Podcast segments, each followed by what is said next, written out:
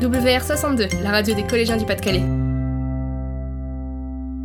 Bonjour à toutes et à tous, bienvenue sur WR62 pour cette deuxième émission.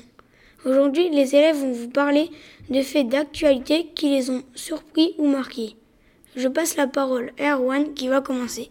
Bonjour à toutes et à tous. Le 31 mars, en Pologne, des prêtres ont brûlé des livres de J.K. Rowling ainsi que d'autres livres comme ceux de Stéphanie Meyer, de Twilight. Outre ces livres, il y avait beaucoup d'autres objets, des amulettes et des talismans apportés par des fidèles. D'après ces prêtres, il ne s'agissait pas de brûler des livres quelconques, mais des objets associés à la magie et qui font la promotion de la sorcellerie. Le porte-parole de l'évêché a tout de même condamné leur acte. J.K. Rowling, vous l'avez reconnu, c'est l'auteur d'Harry Potter. Elle est devenue célèbre grâce à ses livres.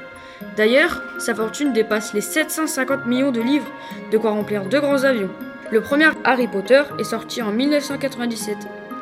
Précisément le 26 juin. C'était Harry Potter à l'école des sorciers. Voici quelques chiffres qui vont vous surprendre. 460 millions, c'est le nombre d'exemplaires de la saga vendus dans le monde, dont 28 millions rien qu'en France. 60 heures, soit 2 jours et demi non-stop, vous vous rendez compte? Le temps qu'il vous faudra pour lire l'intégralité des 7 romans dans leur version originale, soit 1 84 170 mots. 23 milliards d'euros, la valeur estimée de la marque Harry Potter dans le monde. Cela correspond à l'économie de l'Estonie. Si je vous ai parlé d'Harry Potter, c'est parce que c'est l'un des héros qui a ensorcelé beaucoup d'adolescents et d'enfants.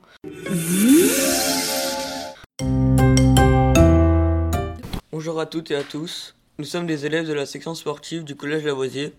Nous allons vous présenter un sujet en rapport avec notre section.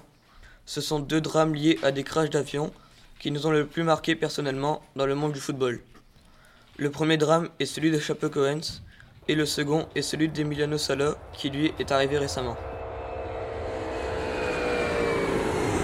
Chapecoense est une équipe de première division brésilienne. La majorité de l'équipe est morte dans un crash d'avion le 28 novembre 2016 alors qu'ils s'en allaient vers l'aéroport de Medellín en Colombie. Pour jouer le match aller de la finale de la Copa Sudamérica 2016, ils se sont crachés vers 22h34 en raison d'une panne de kérosène, réservoir vide. Sur 72 passagers et 9 membres du personnel, seulement 5 personnes ont survécu au crash, dont 3 joueurs. Après cet événement dramatique, l'Atlético Nacional, adversaire de la finale, déclare Chapecoense vainqueur en guise d'hommage. L'accident que Baptiste vient d'évoquer est dramatique car toute une équipe a disparu. Plus récemment, on déplore dans les mêmes circonstances la perte du joueur nantais Emiliano Sala.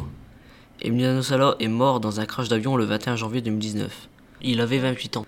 L'avion léger Piper Malibu qui le transportait de Nantes à Cardiff où il rejoignait son nouveau club. Le soir même, les recherches sont lancées par les secouristes de Guernesey. Mais dans la nuit, les recherches sont interrompues à cause de la météo. Elles reprennent trois jours après, mais sans succès.